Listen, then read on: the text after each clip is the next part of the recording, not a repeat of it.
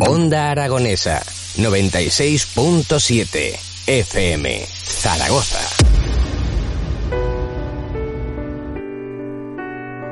Bueno, y seguimos hablando de las personas mayores aquí en Onda Aragonesa, ya sabéis, en el 96.7 de tu FM.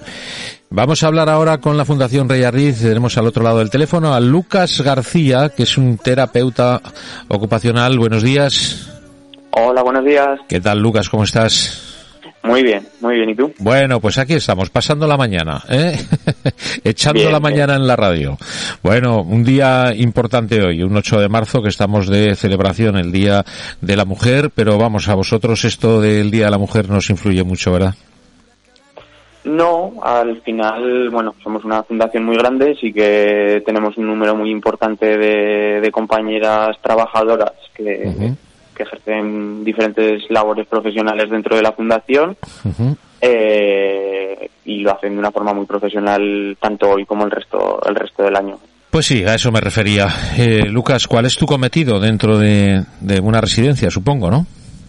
Sí, bueno, yo soy el soy terapeuta ocupacional aquí en la residencia de fundación en Juslibol y, y bueno, eh, mi cometido principal pues es desarrollar diferentes tipos de tratamientos bien grupales o individuales con los con el grueso de residentes que tenemos y, y hacerlo de forma conjunta con el resto de profesionales de- del centro.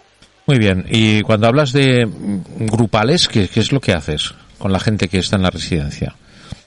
Bueno, pues eh, actualmente la parte la parte grupal está un poco está un poco delimitada por la situación sanitaria, pero pero principalmente bueno la labor de un terapeuta ocupacional es eh, fomentar o trabajar aquellas actividades que son significativas para una persona que tienen cierto valor, cierta importancia, con el fin con el fin de, de mantener o de incrementar la autonomía de los residentes Ajá. trabajamos diferentes ámbitos, desde lo que son el trabajo en el aseo o en, o en la ducha al inicio del día, en el vestido, eh, temas de alimentación o ya un poco más fuera de estas actividades diarias eh, que realizamos todo, pues eh, diseñamos o implementamos eh, algunos programas que son un conjunto de pequeñas actividades eh, que son significativas para los residentes y van de acuerdo un poco a las necesidades que detectamos eh, en conjunto pues con enfermería,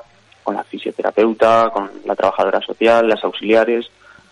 Vemos aquellas eh, áreas del día a día de los residentes que están un poco mermadas o en las cuales necesitan ayuda y nos centramos en, en trabajarlas para mantener mantener la autonomía de, de nuestros residentes. Ya. Y para las personas eh, mayores que están solos en casa, ¿qué les puedes aconsejar? ¿Qué, qué- qué pueden hacer?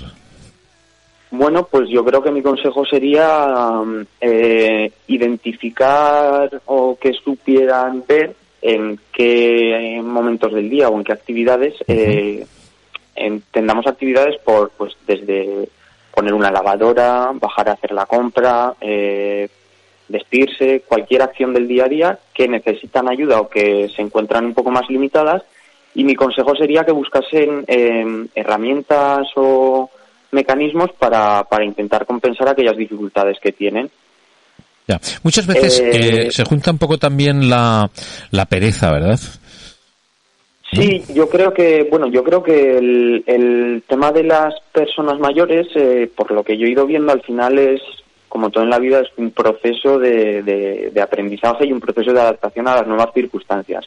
En el grueso de las personas mayores hay que tener en cuenta, pues, eh, esta nueva etapa a la que hacen frente, que va muy ligada con la jubilación que es ese paso de tener una actividad eh, planteada de forma diaria o rutinaria, que es el trabajo, a de repente llega un día en el cual esa actividad ya no forma parte del día a día y se presenta un vacío de horas.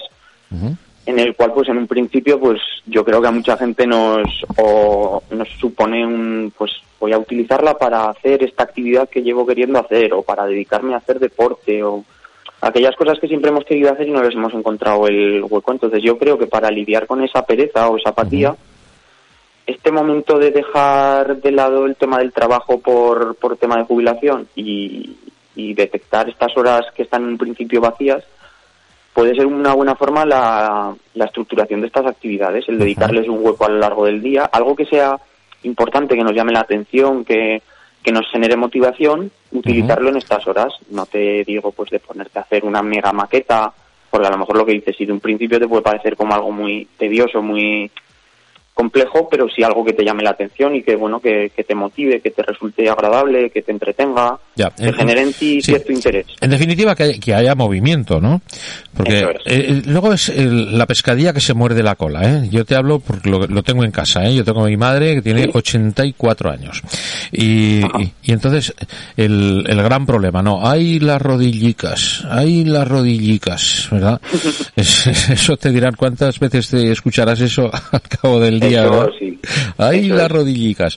Bueno, y claro, mamá, tienes que andar, tienes que moverte, ¿va? Es que eh, hay que quemar lo que se come, hay que no cojas kilos, venga, vamos a caminar un poco, vamos a tal. Y, ay, es que, claro, es la pesca, es que como me duelen las rodillas, es que entran en ese bucle y es donde no deben entrar, ¿no? Eso es. Yo creo que, que hay que ser, exacto, que hay, hay, que tener en mente pues que hay que seguir manteniendo ciertas actividades y hay que tener ciertas rutinas pequeñitas que nos permitan estar activos a lo largo del día. Y yo creo que hay que buscar, si es en, como en tu caso, que tiene alguien, pues un hijo, un hermano, un marido, la mujer, alguien cercano, debemos buscar, yo creo que mecanismos que corten ese, ese pensamiento, que rompan esa, esa espiral en la que a veces nos vemos metidos casi todo el mundo en algún momento del día de, pues de inapetencia o de apatía y buscar, buscar ponerle un objetivo a lo mejor. ¿Te está gustando este episodio? Hazte fan desde el botón Apoyar del podcast de Nivos. Elige tu aportación y podrás escuchar este y el resto de sus episodios extra. Además, ayudarás a su productor a seguir creando contenido con la misma pasión y dedicación.